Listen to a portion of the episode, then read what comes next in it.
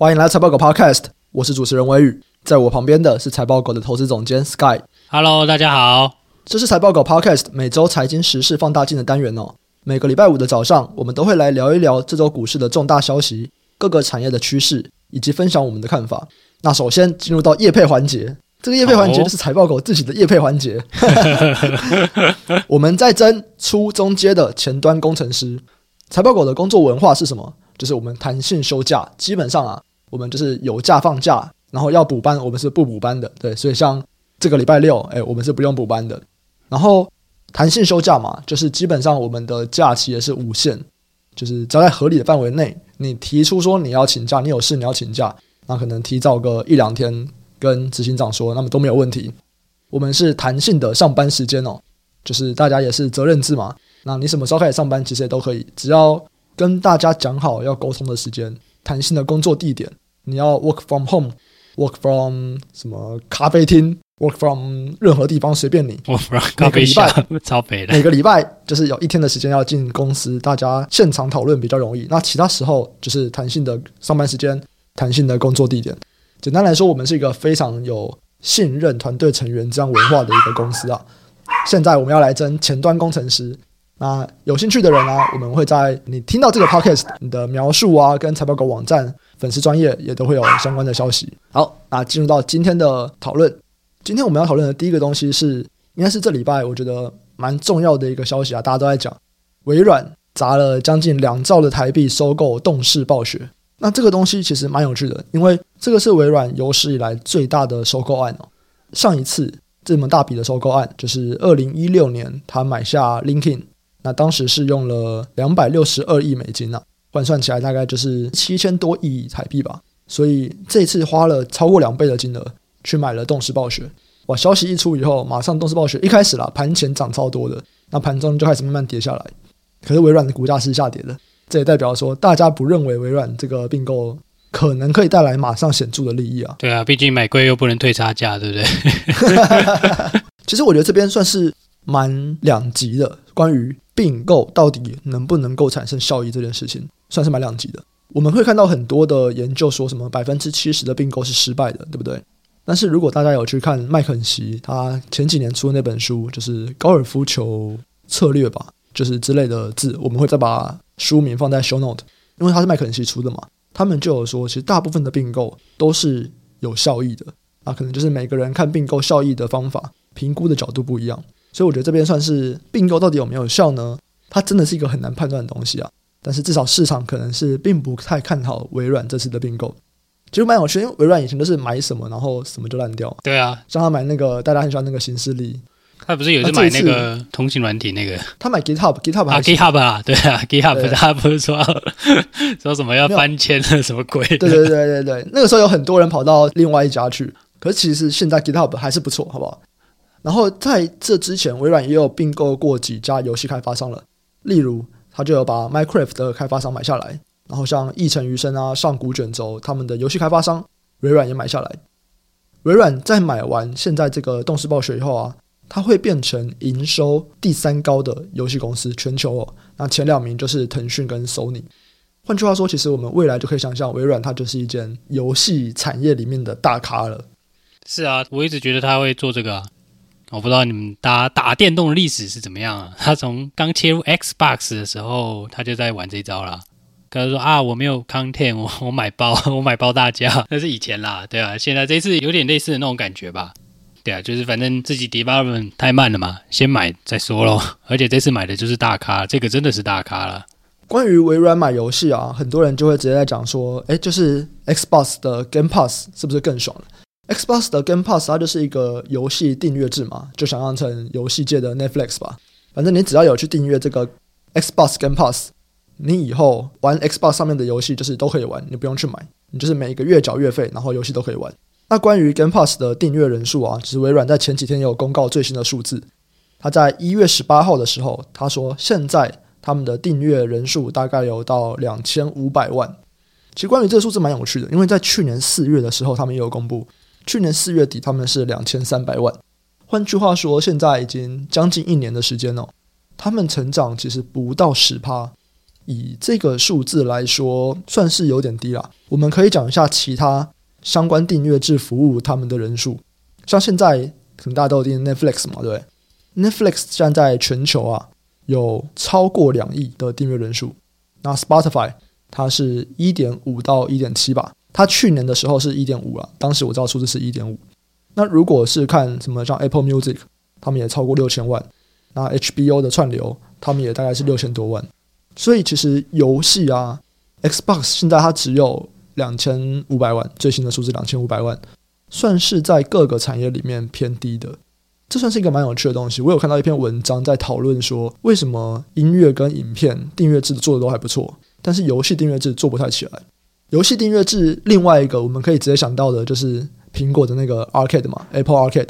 你现在只要买电脑啊，或者是买 iPad，反正只要买苹果比较贵的东西，他就直接送你一段时间，然后送一年吧，送一年的 Apple Arcade 的订阅。我不知道有多少人在玩，但是我自己的感觉是啊，很像不会想要每个游戏都玩。这也是那篇文章在讨论的点，就是我们可能听音乐，我们想要听很多音乐嘛，就是你一首完就下一首。那 Netflix 我们也是一直看影片，你可能每天看个一两集。可是游戏，你很像不会想要。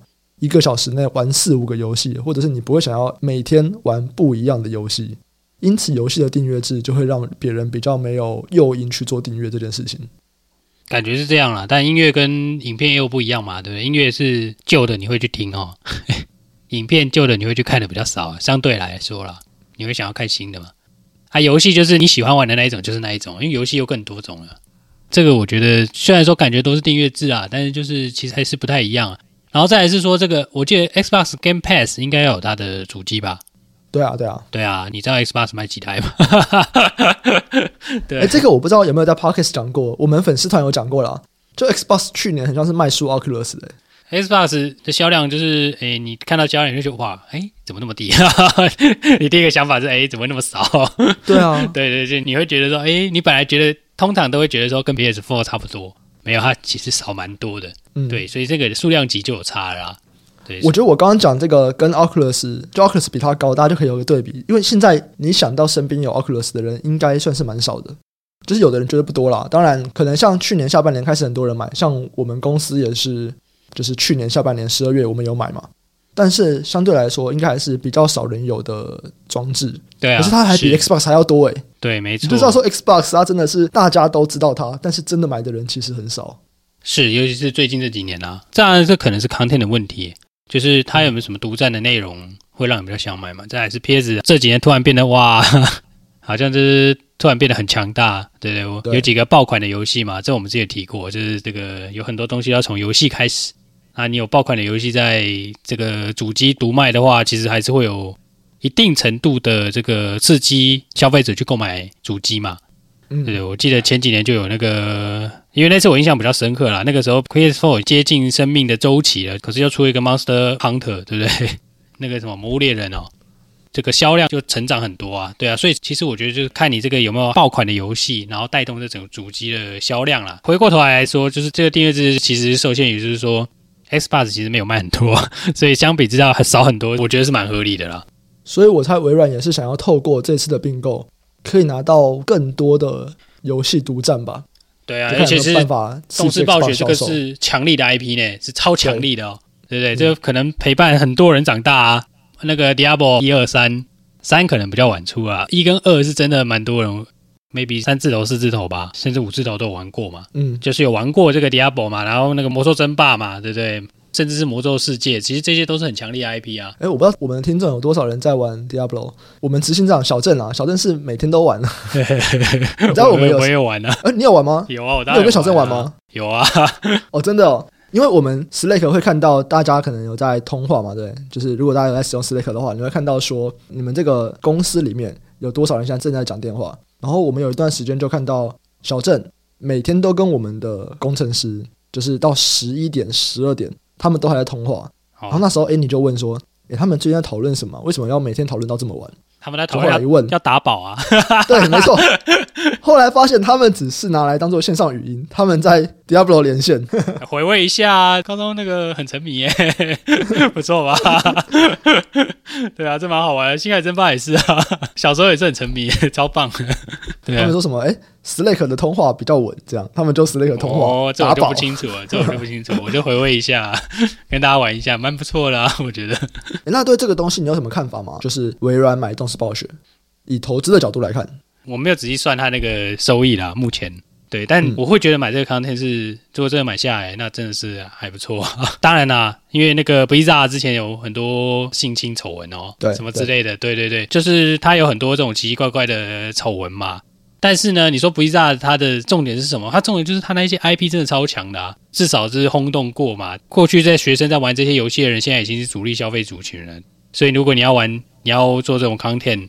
有这些强烈 IP，我觉得是很重要的。就像 Disney，他去做那个 Disney Plus，他就有很多这种既有的系列，他就可以不断的推陈出新嘛，你就会有一定的收视族群。那游戏我想也是嘛，至少会有一些死忠的人，这些是稳定的。那这样的 IP 其实是可以有蛮长久的效益啊，但一定要出更好的。通常大家都会觉得续作会比较差嘛，对，但至少 Blizzard 在之前啊，我不要说最近，最近真的蛮惨的。在之前你说 Diablo 一二。甚至是三好了啦，或者是什么 Call of Duty 啊，或者是那个 Warcraft 啊这些的，其实你说他们续作有差吗？其实也没有，很多二代比一代红的，对不对？那星海争霸可能例外啦，但不管怎么样，它只是一个过往是有一个累积丰厚 IP 资产的公司嘛，而且是非常相当丰厚，就是世界上很多游戏玩家都会很期待它的游戏。至少以前啦，对、嗯、对不对？所以如果能再插到这招牌，其实对微软算是他买到这个资产啊，就看他是怎么去发挥他这个资产的价值啊，应该还有机会在网上去做一些就是内容的提升啊。当然，有一些独占的这种东西也可以让他增加他的这种主机的销量嘛。可能很多人都说啊，你要弄元宇宙什么的，对啊。但我想那个东西是很长期的啦。那你先把这些数位资产买下来，那你未来才有这样的本钱去打造嘛。对，诶，例如说，他就发一个 Diablo 底下 IP 的 NFT，诶，说不定这样又赚了一笔。不然我们来买个阿萨斯之类的，或者是买那个叫什么 Lich King 啊，多酷啊，对不对？小时候每天在打，你买到一个 NFT，觉得蛮屌的。因为其实像除了他们在游戏上面就是赚游戏订阅的钱以外，这些 IP 现在变现的方法越来越多了嘛。像我们刚讲的 NFT 是一种。或者是你可能像 LOL 一样，就是做一个 Netflix 的影集，作为动画影集，这可能也是一种。哎，现在真的影集电影方法越来越多。他们有拍过啊，我记得有拍过《魔兽世界》啊。哦，对，对啊，只是嗯，票房不怎么样而已。他那个其实很像魔戒啦，那个其实就是有点魔戒那个概念嘛，就是兽人啊，有的没有的。因为魔戒是这个东西的起源嘛，就是欧美奇幻的这种起源嘛。对，他们其实就是很类似的概念啦。对，所以其实它有很多东西可以玩，很多东西可以弄啦。暗黑破好像没有拍过电影嘛？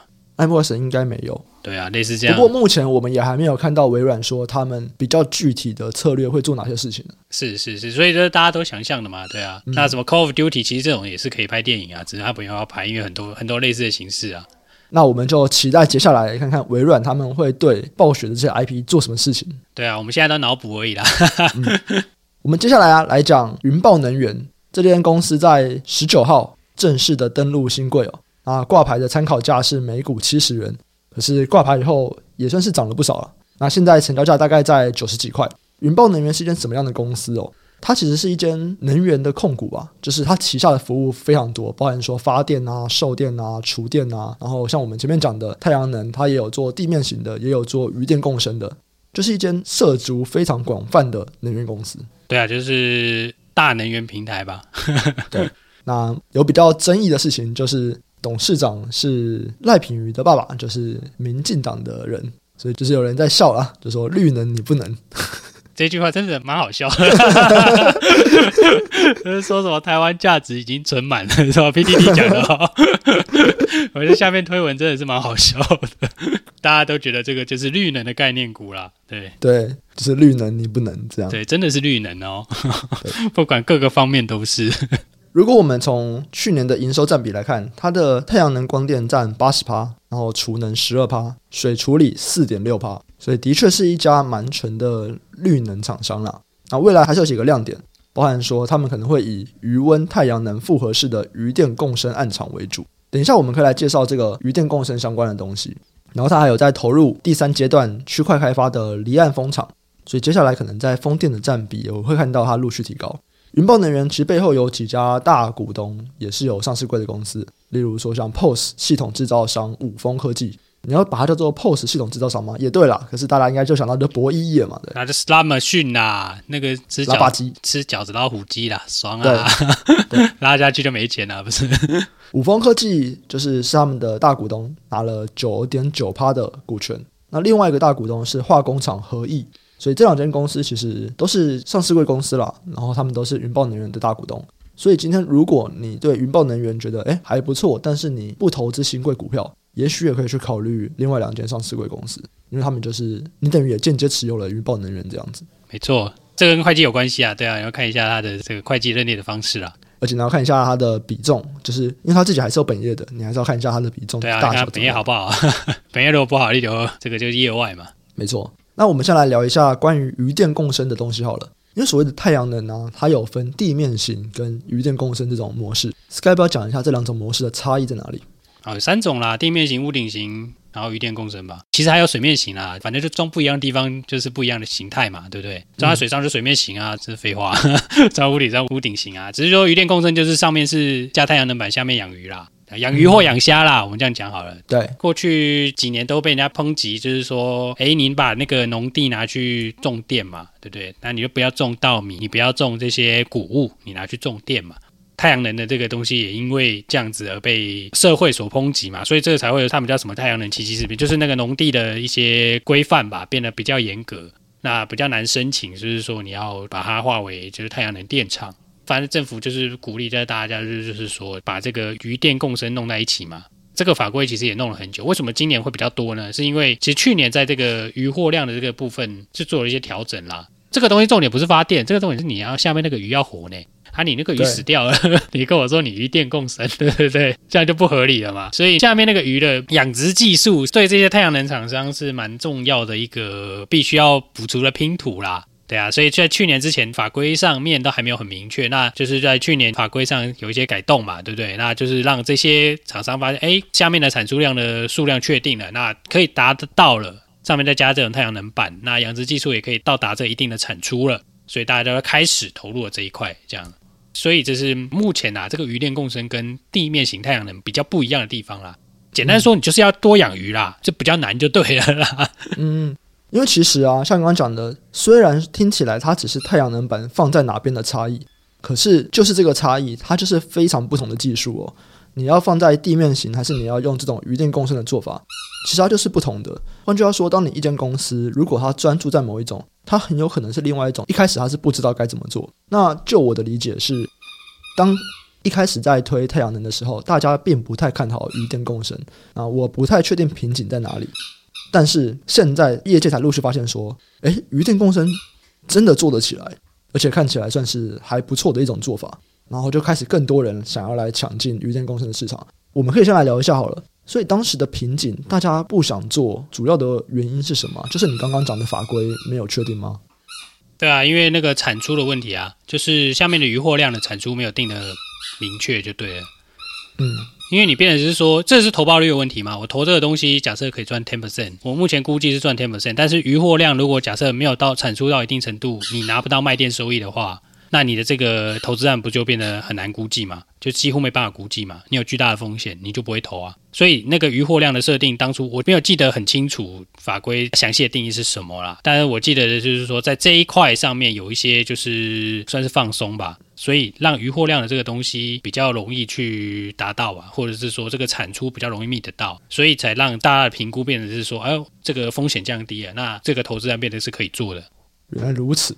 如果我们现在去看既有的渔电共生做的还不错的厂商，那云豹能源应该是算是龙头啦。那另外一家就是宏德能源，这间公司也是在渔电共生之前就已经蛮专注的在做了。然后现在主要应该就是这两家，其他当然还有一些比较零星比较小的。但是我们以主要来讲的话，应该就是云豹能源跟宏德能源这两间公司是在渔电共生这边起步的比较早，然后现在也做的比较大。对啊，因为这两家刚好都新贵嘛，所以会有一些资讯的释放啦，所以让大家知道说，哇，原来这两家都有在做这些渔电的东西啦。对啊，那上市贵公司也是有人转投资啊，就我之前看到有人转投资什么海神光能嘛，类似这样的渔电共生的这种厂商啦。所以这这这个东西啊，就是渔电共生这个东西，在今年来说可能会有蛮多案场慢慢的开始开花结果吧。对，那这个量会慢慢的上来啦。就是渔电共生这个市场看起来才刚开始啊，所以应该还有一段路可以走。嗯、的确，因为就我所知，今年就已经会有蛮多的暗场陆陆续续开始供电。是，就是年底可能会并网吧。对。所以这边也许是一个可以研究的地方了。我们在去年应该比较少讲云电共生，去年我们主要看的都还是地面型的，然后渔电共生算是可能到十二月的时候，我们才注意到这块市场，然后才花更多时间在研究它们。也是刚好有这些公司刚好要挂牌嘛，对啊，就刚刚有提过啊，就是因为有一些他们资讯释放出来了嘛，终于传递到这个上市柜市场。那如果有对这块有研究的朋友啊，也欢迎随时联络我们，我们也可以交流一些资讯，这样子。好，那以上啊就是我们这节内容，还是要来跟大家宣传一下，就财报狗我们在争初中阶的前端工程师，我们弹性休假、弹性上班时间、弹性工作地点。当然，就是在写程式以外，如果你对投资有兴趣，我们这边其实有非常多的投资资源嘛，那也都可以大家一起来学习投资这件事情。嗯，还好你没有说薪水是弹性的啦哈。薪水当然也是给一个 range 嘛，对。那我们薪水我们也都有放在我们的征才网站上面，大家都有兴趣的人都可以去看，我们也都会把相关的链接贴出来。以上啊，就是我们这期的内容。喜欢的听众朋友，记得按下订阅，并且分享给你的亲朋好友。如果想要找平安讨论投资问题，大家可以上 Facebook 搜寻“财报狗智囊团”，这是财报狗的 Facebook 社团。我们也会不定期在社团中分享我们的看法，还有延伸讨论。那我们这集就先到这边，下集再见，拜拜，拜拜。